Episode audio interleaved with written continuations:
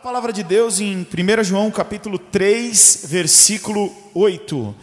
1 João 3, versículo 8. Quero compartilhar uma palavra de alerta para as nossas vidas. Deus falava comigo enquanto eu estava lavando louça. Você quer que Deus fale contigo? Vai lavar louça. Fica ali em oração. E Deus também fala. Sua mulher vai falar contigo agora. Vai falar, ó, vai lavar louça. Vai, vai falar com Deus. Vamos lá? 1 João 3,8 diz assim na versão NVT: Quem pratica o pecado é do diabo, porque o diabo vive pecando desde o princípio. Para isso, o Filho de Deus se manifestou, para desfazer as obras do diabo. Senhor, aqui está a tua palavra. Nós amamos, Pai, ao Senhor, amamos a tua palavra e sabemos que ela faz diferença nas nossas vidas, Pai. Tem misericórdia de nós, perdoa os meus pecados, apesar de mim, Senhor, usa a minha vida para ser um instrumento nas tuas mãos e que, em nome de Jesus, vidas sejam atraídas a receber essa palavra e reagir a essa palavra começar em mim. Pai, nós te amamos, te agradecemos em nome de Jesus. Amém. Amém. Nós temos um louvor muito famoso do pastor Ademar de Campos, que para mim é o Roberto Carlos da música gospel brasileira.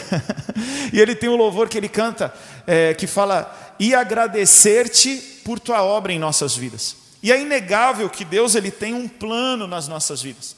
É inegável que Deus ele tem uma obra a fazer nas nossas vidas diante do processo da conversão até que ele venha, até que a gente morra. Deus ele tem um plano. Mas uma vez conversando com um jovem que não estava firme com Jesus, eu falei para ele: "Cara, você já parou para pensar que Deus tem um plano na sua vida?" E ele me respondeu meio que com rebote, assim, sabe? Sei, sei, sei, sei. Aí eu falei: "Mas você já parou para pensar que o diabo tem um plano para a sua vida?" E ele falou: Sei. E a forma como ele respondeu, eu falei: Me desculpa, você não sabe. Se a gente baixasse um telão aqui e mostrasse todos os planos do diabo para a sua vida, meu querido, você ia correr para Jesus, que você não ia largar dele de jeito nenhum, porque a gente não consegue imaginar o quão mal o diabo quer fazer conosco. E a palavra de Deus diz nesse texto que nós lemos que Jesus se manifestou para desfazer estas obras do diabo em nossas vidas. Ele tem planos para nós e nós não podemos ter boas expectativas acerca de Satanás. Afinal de contas, a Bíblia diz que o diabo ele veio senão para roubar, matar e destruir. Agora, o diabo ele só tem liberdade de atuar nas nossas vidas em duas situações. A primeira situação é quando Deus permite, como aconteceu, por exemplo, com Jó, que era íntegro, temente a Deus, se desviava do mal, mas mesmo assim Deus permitiu, para a glória dele, que Jó passasse por tudo que ele passou. Mas a segunda coisa, que foi algo que o pastor Natalino compartilhou conosco semanas atrás, é a legalidade. Como, por exemplo, Judas, que já estava com o coração voltado ao dinheiro, já estava roubando o dinheiro da oferta, já estava. No... E aí o diabo colocou no coração dele. O diabo ele tem é, o desejo de ser senhor das nossas vidas. O diabo ele, ele quer dominar os nossos pensamentos, as nossas atitudes, nos envolver com o prazer do pecado, em contrapartida, vai chegar a conta para pagar, e com tudo isso a gente fica ali embaraçado com as coisas desse mundo e não percebe que estamos perdendo o que Deus tem de melhor. A tal ponto de Colossenses, capítulo 1, versículo 13, 13 dizer assim: Pois ele nos resgatou do domínio das trevas e nos transportou para um reino do seu Filho amado. Ou seja, existe um domínio das trevas, existe um senhorio das trevas. E Jesus veio para desfazer isso, Jesus veio para nos libertar disso. Agora, o que, que acontece quando eu e você damos legalidade e nos mantemos debaixo desse senhorio de trevas? Debaixo daquilo que o diabo quer que aconteça na nossa história. E enquanto eu pensava nisso, me veio o texto de Lucas, capítulo 8, queria que você abrisse, versículo de 26 em diante, que conta a história daquele endemoniado gadareno ou gerazeno, dependendo aí da tua versão. Lucas capítulo 8, a partir do versículo 26 diz assim: Então chegaram à região dos gadarenos, do outro lado do mar da Galileia. Quando Jesus desembarcou, um homem possuído por demônios veio a seu encontro. Fazia muito tempo que ele não tinha casa nem roupas e vivia num cemitério fora da cidade. Assim que viu Jesus, gritou e caiu diante dele, então disse em alta voz: Por que vem me importunar, Jesus, filho do Deus vivo? Suplico que não me atormente, pois Jesus já havia ordenado que o espírito imundo saísse dele.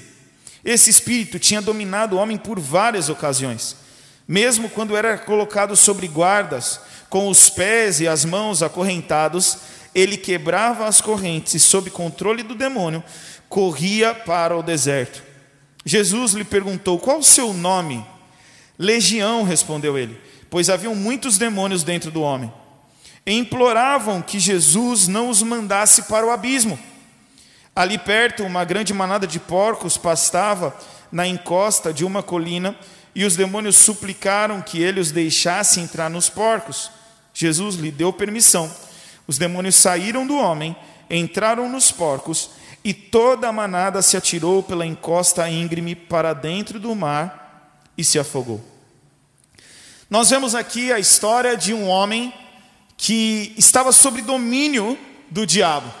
Ele estava sobre o senhorio das trevas, dita ali em Colossenses. No versículo 27 nós vemos que o homem possuído por demônios. No versículo 30 chega a dizer que o nome ali era legião, pois haviam muitos demônios. Então o cara estava largado para as cobras com força. Ele estava totalmente aliançado com as forças das trevas. E a minha pergunta é: o que o diabo quer fazer comigo e com você? E nós podemos ver no testemunho desse homem algumas estratégias que o diabo usa para nos derrubar, para nos aprisionar e o que ele faz quando nós estamos aprisionados. Primeira coisa que eu percebi é que o diabo nos isola para nos matar. Ele sempre vai querer te isolar. O texto diz que esse sujeito ele estava sem casa, ele vivia num cemitério, e como se não bastasse, ainda fora da cidade, como era costume dos cemitérios da época. O diabo ele sempre vai querer quebrar as alianças que você tem com pessoas que te influenciam da parte de Deus. O diabo ele sempre vai querer cortar toda a fonte de palavra de Deus para a sua vida. Ele aos poucos, ele vai minando as tuas alianças, minando as tuas influências positivas para te isolar. É só você ver Adão e Eva, depois que eles pecaram, eles foram para trás da moita. O diabo, ele usa dessa estratégia de isolar para depois destruir. O diabo, ele também quer nos deixar nu. O texto diz que fazia tempo que esse rapaz não usava roupas, no versículo 27 está dizendo isso. E quando eu penso num rapaz que vestia roupas e não veste mais, quando eu vejo o diabo querendo deixar ele nu, eu vejo isso de uma maneira espiritual também. Jesus ele nos deu novas vestes, ele nos deu uma armadura de Deus. Ele fala para a gente se despir do velho homem, se revestir da nova criatura em Cristo Jesus. Só que o diabo ele não fica satisfeito com isso. O diabo ele vai querer te deixar nu, o diabo ele vai querer te deixar envergonhado. Ele quer que você se desfaça do capacete da salvação, da couraça da justiça, e ele vai te definhando até que você fica nu, envergonhado. O diabo ele, ele dá coragem, ele te dá força, a tal ponto do texto dizer que esse homem quebrava correntes sob o controle do demônio. É interessante esse, essa, essa complementação. Sob o domínio das trevas, do demônio. Ou seja, quando nós estamos sob o senhorio do pecado, sobre o senhorio do diabo, a gente faz coisas que a gente não imaginava fazer. A gente perde o limite. A gente faz coisas que a gente fala, meu Deus, eu nunca imaginei que ia me envolver com esse tipo de coisa. Mas por que isso acontece? Porque a gente está dando legalidade. Aí a gente passa do limite. Tem gente que fala, olha, eu vou para a balada, mas eu fico de boa. Aí eu bebo para ficar alegre. Eu uso droga para me soltar. É exatamente isso. O diabo, ele potencializa algo em você. Ele te dá coragem e te tira a vergonha. Aí você cai, você peca. Aí ele tira a coragem e te devolve a vergonha. E aí você vai para o teu isolamento. Deus, ele quer desfazer as obras do diabo, mas é interessante que eu e você nós saibamos quais são as estratégias dele. Porque talvez você está no meio do, do desvio, você está no meio é, é, do processo do filho pródigo. E através dessa reflexão você pode falar: Meu, é isso que está acontecendo. É isso que está acontecendo comigo, é isso que está acontecendo com o meu filho, é isso que está acontecendo com o meu amigo. O diabo ele vai investir na vida das pessoas, buscando isolamento, buscando a vergonha, buscando dar coragem para aquilo que é errado. E o diabo ele te faz correr errado. O texto diz que todo mundo chegava ali, quando tentavam prender, ele saía correndo para o deserto. O diabo ele faz a gente correr errado. O filho pródigo foi para o lugar errado. Quando o filho pródigo sai da casa do pai, ele gasta tempo, ele gasta energia e ele gasta dinheiro.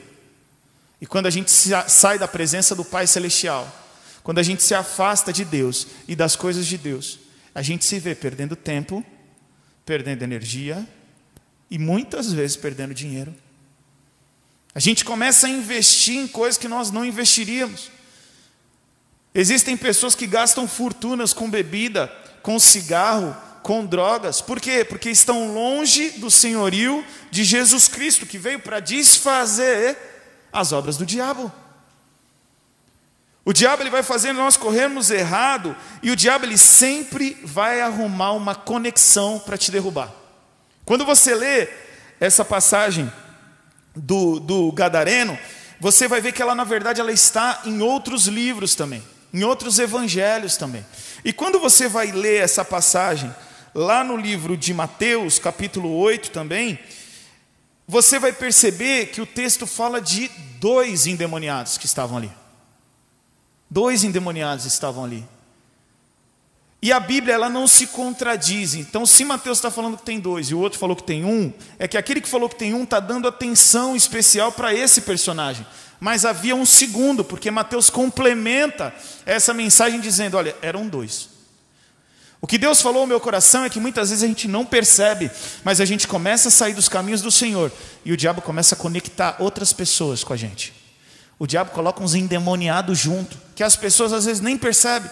Quantas vezes uma mãe de um adolescente, a mãe de um jovem vem para mim e fala assim: O meu filho é uma bênção, é que ele anda com o fulano, o fulano é que estraga ele. Mal sabe ela que eu já falei com a mãe do fulano, e a mãe do fulano fala: Meu filho é uma bênção, quem estraga ele é o filho da outra.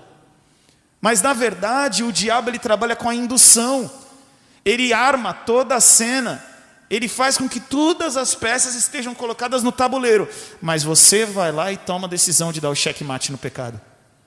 E quando você faz isso, ele sai de cena. Você acha que o diabo vai virar e falar: Não, fui eu, desculpa. Não. A responsabilidade é sua. O que você faz com o teu livre-arbítrio vai mostrar muito de quem você é. Vai mostrar muito do relacionamento que você tem com Deus. E o diabo ele sempre vai tentar conectar o endemoniado. Pode perceber, o irmãozinho está caindo da fé. Começa a se conectar um monte de tranqueira junto. Às vezes parece que é imã. Chega a tranqueira no primeiro culto da vida na igreja. Mas dá uma semana, as tranqueiras já, já entrou no sindicato das tranqueiras, já está tudo junto. Você fala, mas meu Deus do céu, quem apresentou? Por quê? Porque o diabo ele te induz a andar com aqueles que vão te colocar para baixo, aqueles que não vão te exortar, aqueles que não vão falar, meu querido, você está indo por um caminho que vai gerar destruição. O diabo ele, então também te usa, porque quando você lê essa passagem em Mateus, o texto diz que ninguém podia passar por ali. Ou seja, o cara devia de dar piti, quando os caras passavam e tacavam pedra, sei lá o que ele fazia, que o texto deixa muito claro, olha, não dava para passar ali. E quantas vezes o diabo começa, ele nos desvia, ele, ele nos isola, mas depois ele começa a nos usar. E nós somos pedra de tropeço para outros irmãos. Nós somos influenciadores negativos que levam outras pessoas a viver as mesmas práticas erradas que nós passamos a viver. Uma vez eu falava com, uma jovem, eu falava para ela: sabe qual é o problema? Você vai dar conta de si, mas você também vai dar conta dos teus pais que não são cristãos. E de repente você está largando Jesus, mas daqui a pouco você se arrepende e volta. Agora, teu pai e tua mãe estão assistindo. E essa tua queda, de repente, pode ser definitiva. Para eles falarem: ah, para ser crente assim, eu não vou ser. Que o Senhor tenha misericórdia das nossas vidas. E outra coisa que eu percebi é que o diabo, ele sempre vai fazer você se machucar. O texto diz que esse homem, ele se cortava. E a palavra de Deus diz em Hebreus capítulo 10, versículo 38 assim, olha: Meu justo viverá pela fé, se ele se afastar, porém, não me agradarei dele. Mas não somos como aqueles que se afastam para a sua própria destruição. Quem se afasta, se afasta para a sua própria destruição. Somos pessoas de fé cuja alma é, é preservada. O diabo, ele quer que você se machuque. Ele quer que você se fira, seja fisicamente, seja emocionalmente, seja espiritualmente. Ele quer que você se autodestrua. Ele não tem compromisso com a sua, com a sua vida. E o que eu acho interessante é que o diabo fez com que esse homem morasse perto de um precipício. Cara, o cara estava no final do mundo. Ele não tinha casa, ele estava fora dos muros da cidade, ele estava morando no cemitério, mas tinha um precipício do lado. O diabo sempre vai arrumar um precipício para você. Ele sempre vai te deixar num lugar que você possa ter um momento de loucura para fazer uma besteira, para se jogar. Se você for perceber o final daqueles que estavam com os demônios que estavam sobre a vida desse homem, for o precipício. E é isso que o diabo tem para a minha vida, é isso que o diabo tem para a sua vida. Não tem como dar certo, vai dar ruim. A gente vai ter que arcar com as consequências, vai gerar a morte. A palavra de Deus diz que o salário do pecado é a morte. E muitas vezes a gente acha que quando comer do fruto vai cair um raio, e aí na hora vai morrer fulminado. Vai gerar morte. E o pior é que às vezes não vai ser a tua. Se for a tua, meu querido, com todo respeito, é consequência da tua atitude. Que o Senhor tenha misericórdia, esse não é o desejo do nosso coração, mas é a tua escolha. Adão e Eva pecaram, e isso gerou a morte. Naquele momento, não a morte deles, demorou alguns 600 anos para eles morrerem. Mas depois deles pecarem, a morte entrou na história da humanidade através da morte do filho. E eu acredito que deve ser muito mais doloroso. O diabo, ele sempre vai ter um precipício para você. Mas eu começo te alertando sobre isso, e eu dou uma pausa nessa nessas informações para te trazer uma boa notícia. Jesus veio desfazer as obras do diabo. Essa palavra desfazer no original significa quebrar, dissolver, destruir. É verdade que o diabo ele tem um plano na sua vida. É verdade que o diabo ele tem uma obra de destruição na tua vida, mas meu querido, Deus enviou o seu filho e conhecereis a verdade e a verdade vos libertará. E aonde abundou o pecado, superabundou a graça de Deus. E se o Filho vos libertar, verdadeiramente sereis livres e não há nenhuma condenação àqueles que estão em Cristo. O que eu quero que você entenda é que existe uma proposta em 1 João. Jesus ele veio desfazer as obras do diabo. E existe também a proposta do diabo com suas obras. O que, que você escolhe? Adam, eu quero viver o melhor de Deus. Então eu quero deixar para nós encerrarmos quatro coisas.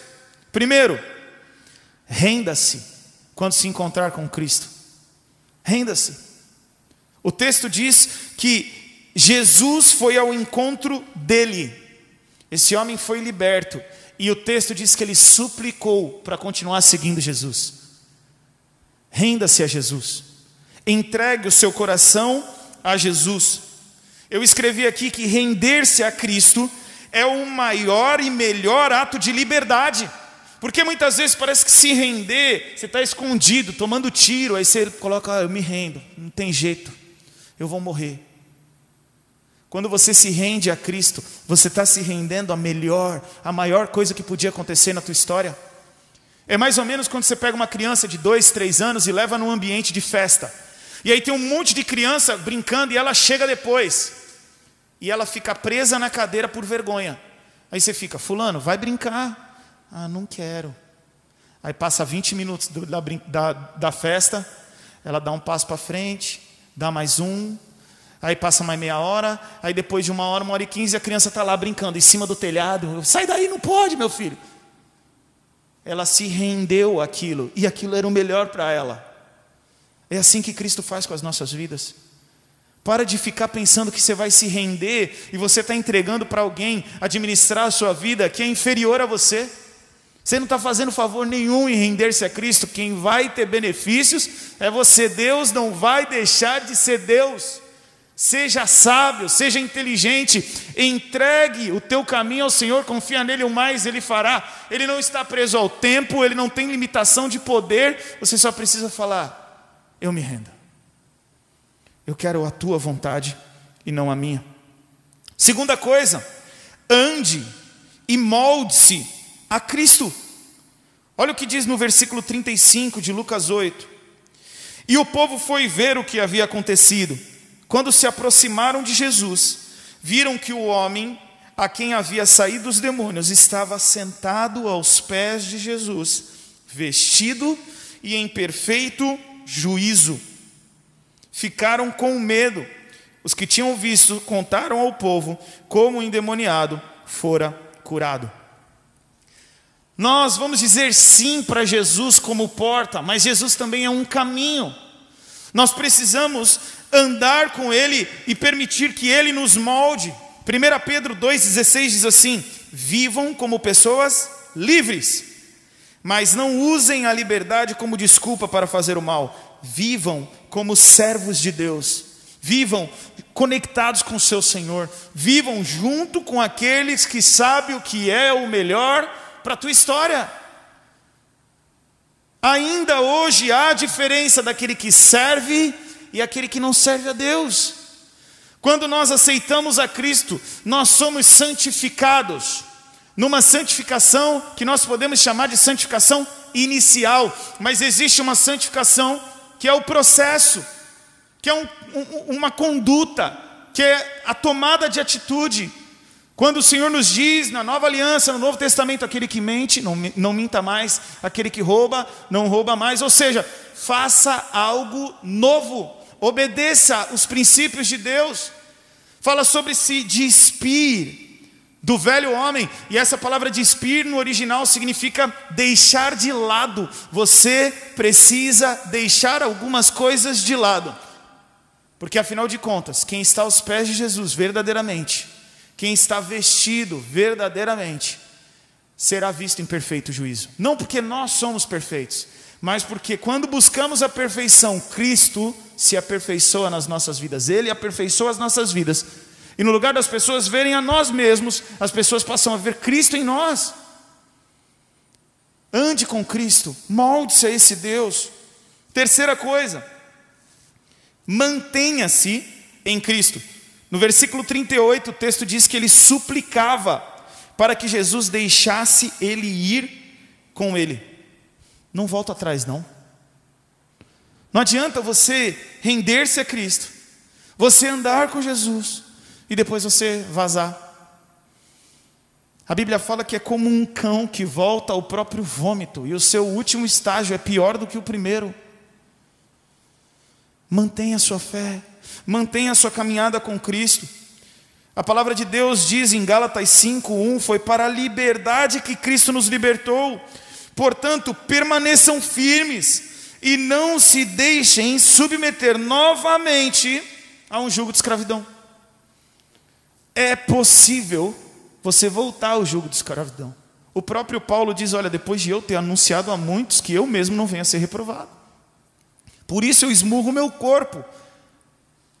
Em Hebreus fala, olha lá, luta contra o pecado, vocês não têm resistido até o sangue, meu querido. Tem coisa que Deus faz, tem coisa que a gente tem que reagir. E por último, renda-se, ande com Deus e molde-se a Ele e a Cristo, mantenha-se em Cristo e por último, frutifique. Jesus vai voltar. Frutifique. Jesus vai voltar. Lucas capítulo 8, versículo 39. Diz assim: o próprio Cristo falando para ele: Volte para casa e conte o quanto Deus fez a você. Assim o homem foi e anunciou na cidade inteira o quanto Jesus tinha feito por ele. Jesus não te salvou para um cruzeiro marítimo, ele te salvou para um bote salva-vidas. Se você tem esse Jesus, você precisa anunciar esse Jesus para as pessoas. Tem gente que fala, ah, é, pregue o evangelho e, se necessário for, use palavras. Esse texto é muito bonito, essa frase é muito bonita, mas não é versículo. E é lógico que o teu testemunho vai falar muito mais alto, vai embasar muito mais a tua mensagem, mas a palavra fala aí de pregar o evangelho a toda criatura. O salmista abra a tua boca bem e eu a encherei. Nós precisamos aproveitar as oportunidades pois os dias são maus. Fale do amor de Jesus. Esse homem começou a anunciar de prontidão. Ele teve uma experiência com Deus, ele foi visto em perfeito juízo e ele anunciou na cidade inteira. Quando ele foi liberto, o texto vai dizer que o povo suplicou para Jesus ir embora. O povo começou a falar: tira Jesus daqui. Acabou com os porcos da cidade aqui, arrebentou com tudo. Sai daqui, Jesus.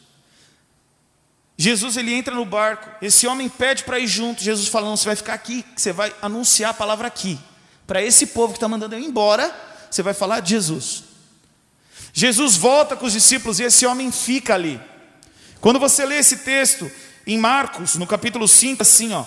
Então aquele homem se foi e começou a anunciar em Decápolis o quanto Jesus tinha feito por ele. E o texto vai seguir dizendo: todos ficavam admirados. Frutifique, meu querido. Anuncie que Jesus está voltando. No tempo em que nós estamos vivendo, não faz mais diferença o dinheiro. No tempo em que nós estamos vivendo, não faz mais diferença se você tem um plano de saúde ou se você não tem um plano de saúde. O que está fazendo diferença agora é se você tem Jesus Cristo. Ah, mas tem crente que também morre. Esse é o segredo. O que que esse vírus pode fazer comigo se eu sou eterno? Ninguém quer ir na primeira excursão, né? A gente sempre tem uns negócios para resolver, então a gente quer ficar por aqui. Mas como John Wesley disse no seu leito de morte, bom é ter Deus conosco. Bom é ter Deus conosco. E esse último ponto que Deus colocou no meu coração foi frutifique, porque Jesus voltará. E sabe o que aconteceu? No capítulo 5, todos ficam admirados com a pregação desse homem naquele lugar. Só que no capítulo 7, Jesus volta. Jesus volta para essa mesma região de Decápolis. E as pessoas daquela cidade entregam para ele um enfermo e suplicam para que ele a curasse. Presta atenção. A mesma cidade que estava suplicando para Jesus ir embora foi impactada pela pregação desse homem, que com seu testemunho fiel embasou a verdade da palavra de Deus. Quando Jesus volta, dois capítulos depois, as pessoas que suplicavam para ele ir embora, agora suplicam: Jesus, cura, cura esse cara. O Senhor tem poder, cura. O Senhor pode, cura. O que nós temos feito?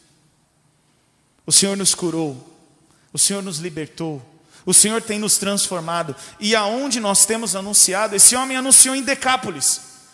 E o texto, quando usa essa palavra Decápolis, significa a reunião de dez cidades, como se fosse a Baixada Santista, que são nove cidades lá, eram dez. E eu te questiono aqui, eu coloco aqui algumas coisas que eu fiquei refletindo com a minha esposa. Se a gente colocasse aqui dez áreas de atuação, a gente tem falado do amor de Deus para a família, para parentes, para vizinhos, no nosso emprego, na nossa rede social. Cara, se alguém entrar no teu Instagram, ele vai conhecer Jesus ou ele vai ter que te silenciar, ele vai ter que bloquear, porque é só asneira. Ele vai ler o que você escreve, ele vai sair cheio de fé, motivado em buscar mais a Deus ou ele vai cair da fé? Nós temos anunciado na nossa cidade, na nossa igreja, na nossa escola, na nossa faculdade, no nosso momento de lazer, nós precisamos anunciar a Cristo. Que Deus tenha misericórdia da minha vida, que Deus tenha misericórdia da sua vida. Essa semana eu recebi um telefonema de um rapaz que mora nos Estados Unidos e é pastor. E nós começamos a conversar e eu perguntei o testemunho dele, e ele falou assim: "Olha, eu me converti em 2011. E em 2011 eu me lembro de você com umas 30 pessoas na frente de uma balada que tinha lá na 15. E você ficava pregando com uma caixa de som. A gente pensa que a gente está anunciando que as coisas não estão se movendo. E esse menino, para a glória de Deus, hoje é um pastor nos Estados Unidos. Não foi por causa daquela palavra que ele se converteu, mas aquilo ali estigou, mexeu com ele. Deus quer usar você. Deus tem um plano, uma obra para a sua vida. Mas o diabo também tem. que você vai escolher? Qual é o pedreiro que vai trabalhar na tua obra, meu querido? Fecha os teus olhos. Coloca a tua vida diante de Deus. Fala com o Senhor agora, em nome de Jesus.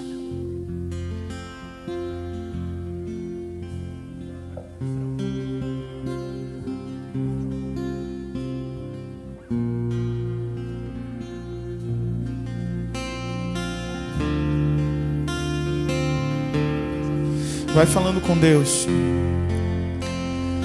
Fala, Senhor, eu preciso mudar nisso. Senhor, eu preciso reatar minha aliança com o Senhor.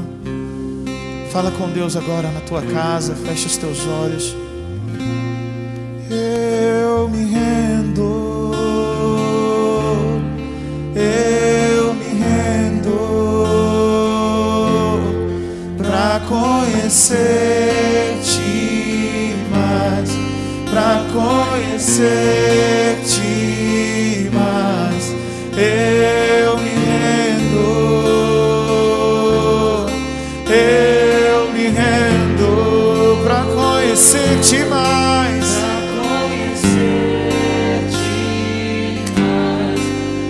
Conhecer-te mais. Se Deus falou com você, eu quero que você feche os teus olhos na tua casa e repita uma oração comigo. Diga assim: Senhor Jesus, eu me rendo. Eu me rendo à tua vontade, eu me rendo aos teus planos, eu me rendo às tuas obras. Perdoa os meus pecados, perdoa as, as vezes que eu quero fazer do meu jeito. Eu entrego a ti, Senhor, a minha vida. Transforma a minha história em nome de Jesus. Amém, Senhor.